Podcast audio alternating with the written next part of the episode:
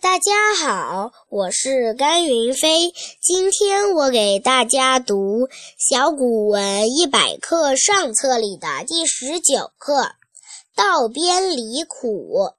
王戎七岁，常与诸小儿游，看到边里树多子折枝，诸儿竞走取之，唯戎不动。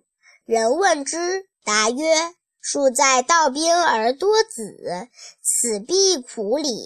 取之，信然。谢谢大家。